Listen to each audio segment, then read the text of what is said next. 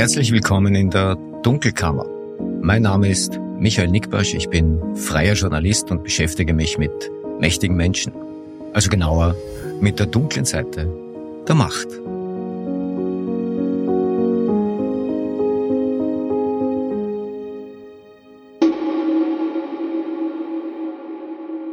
Das ist die 46. Ausgabe der Dunkelkammer und heute gibt es wieder zweierlei. Erstens, die WKSDA hat gegen Wolfgang Sobotka Ermittlungen eingeleitet. Sie führt ihn aktuell als Verdächtigen. Es geht um den Verdacht auf Anstiftung zum Amtsmissbrauch. Um dieses Verfahren auch tatsächlich zu führen, braucht die Behörde die Zustimmung des Nationalrats. Ja, ein Antrag auf Aufhebung von Sobotkas Immunität ist bereits an das äh, Präsidium des Nationalrats ergangen. Also an Wolfgang Sobotka selbst. Worum es da geht und was da als nächstes passiert, das hört ihr gleich. Und zweitens wieder etwas zur Signa-Krise. Ich beschäftige mich mit dem ominösen Beirat der Signa Holding. Das war eine Gruppe von Leuten, die Röne Benko um sich geschart hatte und durchaus stolz vor sich hertrug. Zu Recht sind ja alle ziemlich prominent. Aber was haben die da eigentlich gemacht in diesem Beirat oder was nicht? Das hört ihr im zweiten Teil dieser Ausgabe. Wolfgang Sobotka und die WKSDA, das ist mitnichten der Beginn einer neuen Liebesbeziehung. Die Behörde hat gegen Sobotka Ermittlungen eingeleitet. Er soll 2017 im Finanzministerium und dabei Thomas Schmidt wegen einer Steuersache interveniert haben. Schmidt war damals Generalsekretär des Finanzministeriums. Sobotka war bis Mitte Dezember 2017 ÖVP-Innenminister und ab da Nationalratspräsident. Thomas Schmidt, das ist der Mann, der sich einst als äh, ein Prätorianer von Sebastian Kurz bezeichnet hat. Er hat am 1. Dezember erstmals im Falschaussageverfahren gegen Sebastian Kurz ausgesagt. Für den 15. Dezember war die Fortsetzung seiner Zeugeneinvernahme angesetzt. Also nach Aufzeichnung dieser Episode. Ich werde das Auftreten von Thomas Schmidt im Kurzprozess noch gesondert beleuchten. Sinnvollerweise wollte ich seine Befragung durch die WKStA abwarten, die ja noch ausstand. Dazu also ein andermal. Thomas Schmidt hatte Sobotka 2022 in einer Einvernahme belastet und dazu später auch einen Chat mit dem früheren Sektionschef im Finanzministerium Eduard Müller vorgelegt. Müller ist heute ein Vorstand der Finanzmarktaufsicht. Dazumals hatte er viel Einfluss im Finanzministerium. Schmidt sagt, Sobotka habe 2017 bei ihm wegen einer laufenden Steuerprüfung zur Erwin Pröll Privatstiftung interveniert und von ihm eine Erledigung dieser Sache gefordert. Und das sei dann auch passiert. Die Dr. Erwin Pröll Privatstiftung, die war 2007 vom damaligen Landeshauptmann Niederösterreichs eingerichtet worden. Da wurden zunächst Geldgeschenke eingebracht, die er zum 60er im Jahr davor erhalten hatte. Immerhin 150.000 Euro. Mit dem Geld wollte man die Entwicklung des ländlichen Raums fördern. Ja, und Ende 2016 deckte dann der Falter auf, dass auch das Land Niederösterreich Geld an die Pröll Stiftung geschickt hatte. Da ging es um insgesamt 300.000 Euro. Großer Wirbel damals. Die Stiftung musste das Geld samt Zinsen schlussendlich 2017 an das Land Niederösterreich zurückzahlen. Später wurde sie aufgelöst. Tatsächlich gab es noch 2017 eine Steuerprüfung der Stiftung. Rund um die Rücküberweisung des Landesgelds war offenbar die Frage aufgetaucht, ob diese 300.000 Euro steuerlich nun als Förderung oder als sogenannte Zustiftung zu behandeln waren. Ja, und diese Einstufung hatte nämlich Einfluss auf die steuerliche Bemessung. Laut Thomas Schmidt soll die Finanzverwaltung zunächst von einer Zustiftung ausgegangen sein. Das hätte 27,5 Prozent Kapitalertragssteuer ausgelöst, in dem Fall also rund 82.500 Euro. 2018 soll die Finanz dann aber plötzlich umgeschwenkt sein und die 300.000 Euro als Förderung qualifiziert haben. Damit wäre die Kapitalertragssteuer vom Tisch gewesen.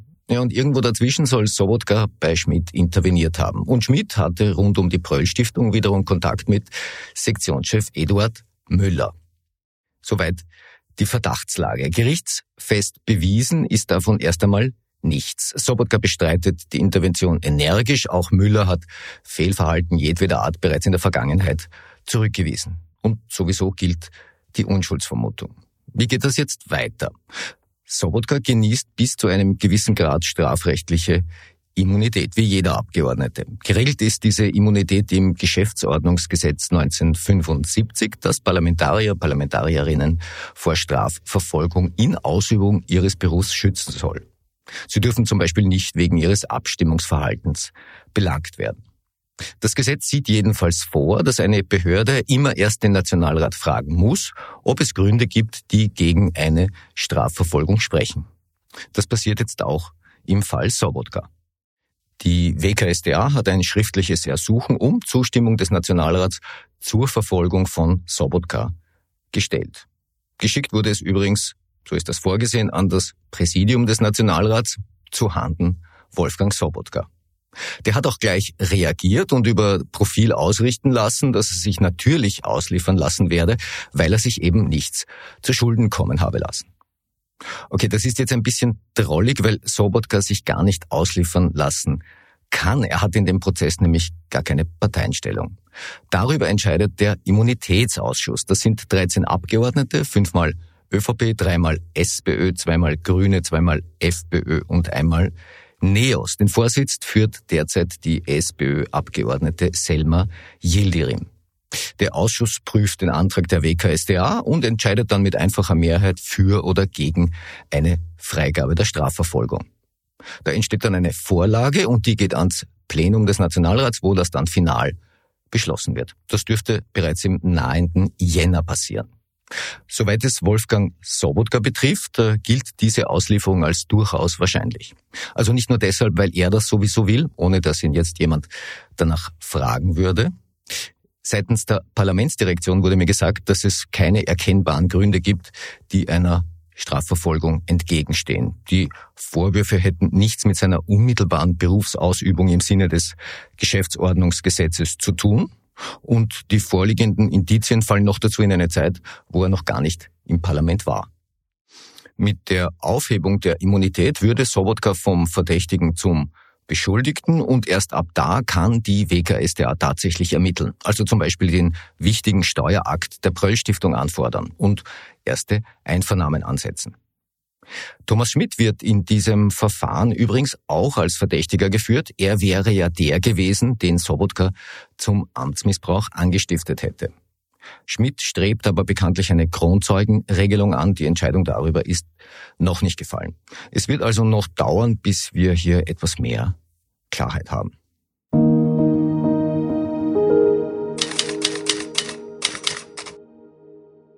Es war einmal der Beirat der Signa Holding GmbH. Das war eine Gruppe von Menschen, allesamt Persönlichkeiten aus Wirtschaft und Politik, die sich zusammengetan hatten, um René Benko und seine Führungskräfte beratend zu begleiten, wie das damals bei Signa hieß. Ja, heute ist die Signa Holding pleite. Weitere Gesellschaften der Gruppe sind ja bereits gefolgt und äh, von der Signa Website äh, sind die Hinweise auf den Beirat verschwunden. Ich nehme jetzt mal an, dass sich der Beirat mit Einleitung des Insolvenzverfahrens erübrigt hat, aber mittlerweile frage ich mich, in welcher Form dieser Beirat je existiert hat und was da genau eigentlich gemacht wurde. Von der Website signa.at mag der Beirat verschwunden sein. Da stand er stets lange prominent drauf. Aber mit Online-Diensten wie Wayback Machine kann man eben auch frühere Versionen einer Website aufrufen. Das habe ich gemacht und äh, ich habe mir den Stand der Signa-Seite vom August dieses Jahres angesehen.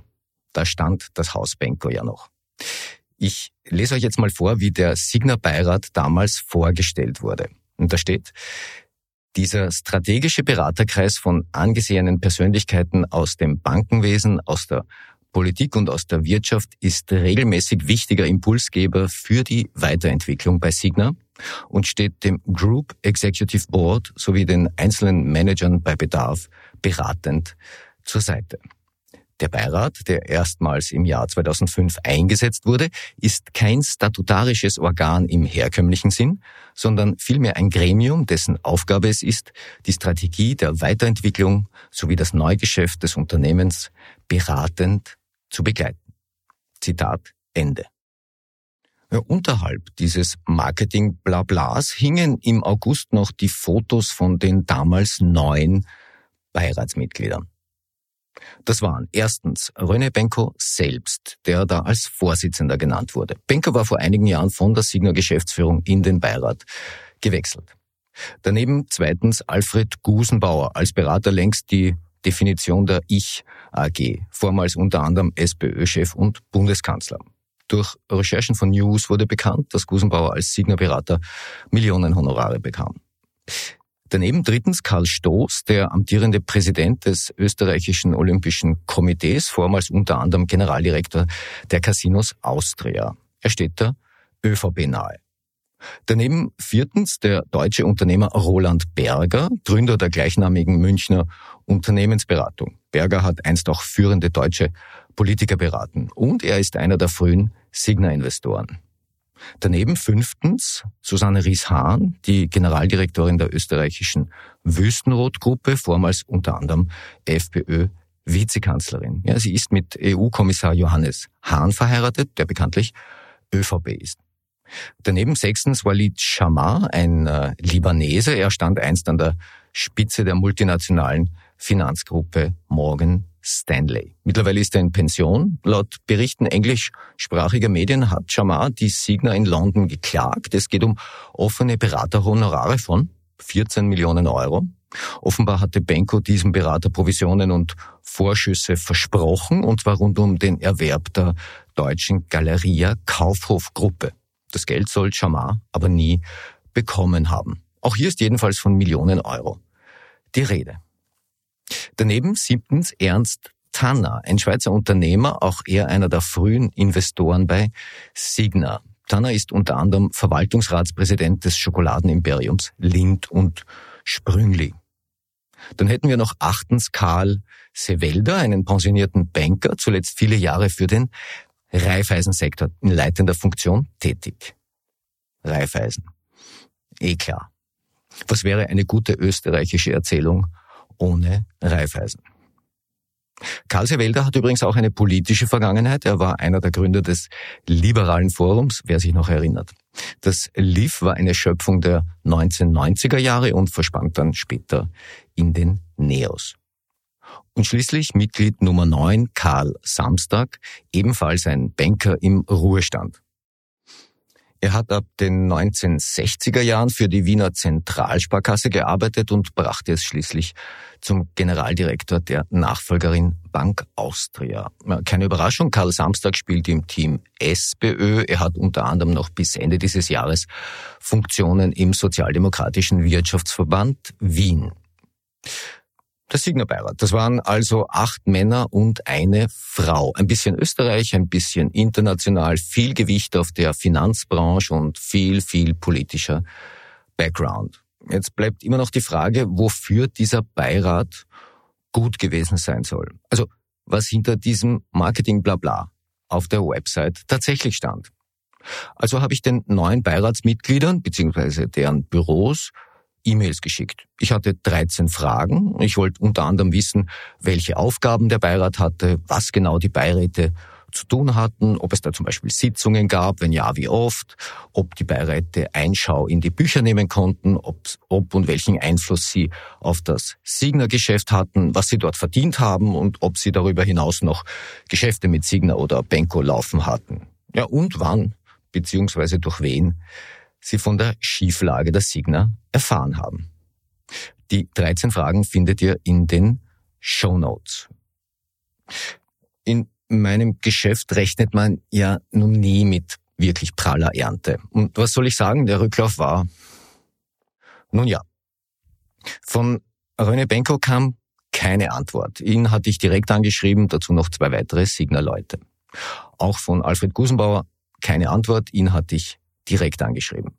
Von Karl Stoß kam etwas zurück. Er ließ über die Pressestelle des Olympischen Komitees ausrichten, ich zitiere, Karl Stoß möchte zu diesem Thema, diesen Fragen nicht Stellung nehmen. Danke für Ihr Verständnis. Roland Berger hatte ich über sein Büro angeschrieben, keine Antwort. Susanne Ries-Hahn hatte ich über die Wüstenrot-Pressestelle angeschrieben. Ich bekam auch eine Antwort. Ich zitiere. Der Beirat hat ausschließlich beratende Funktion. Susanne Ries-Hahn hat kein Honorar bezogen. Es gibt keinerlei Geschäftsbeziehungen weder zwischen Signer und Wüstenrot noch zwischen Signer und Ries-Hahn. Zitat Ende. Walid Jamar hatte ich über sein LinkedIn-Profil kontaktiert. Keine Antwort. Bei Ernst Tanner habe ich es über die Pressestelle von Lind und Sprüngli versucht. Ich bekam keine Rückmeldung. Karl Sevelda habe ich erreicht. Er schrieb mir auch zurück. Ich zitiere wieder.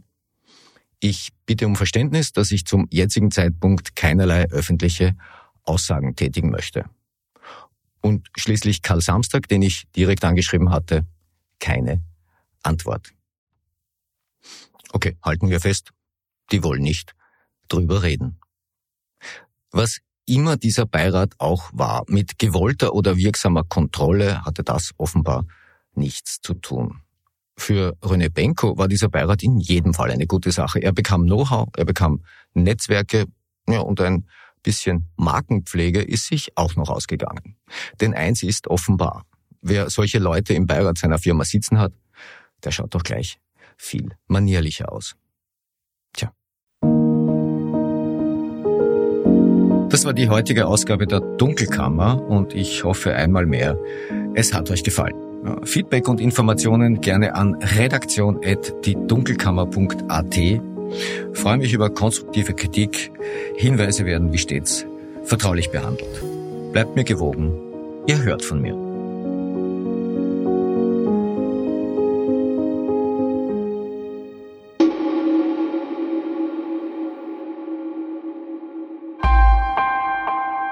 Missing Link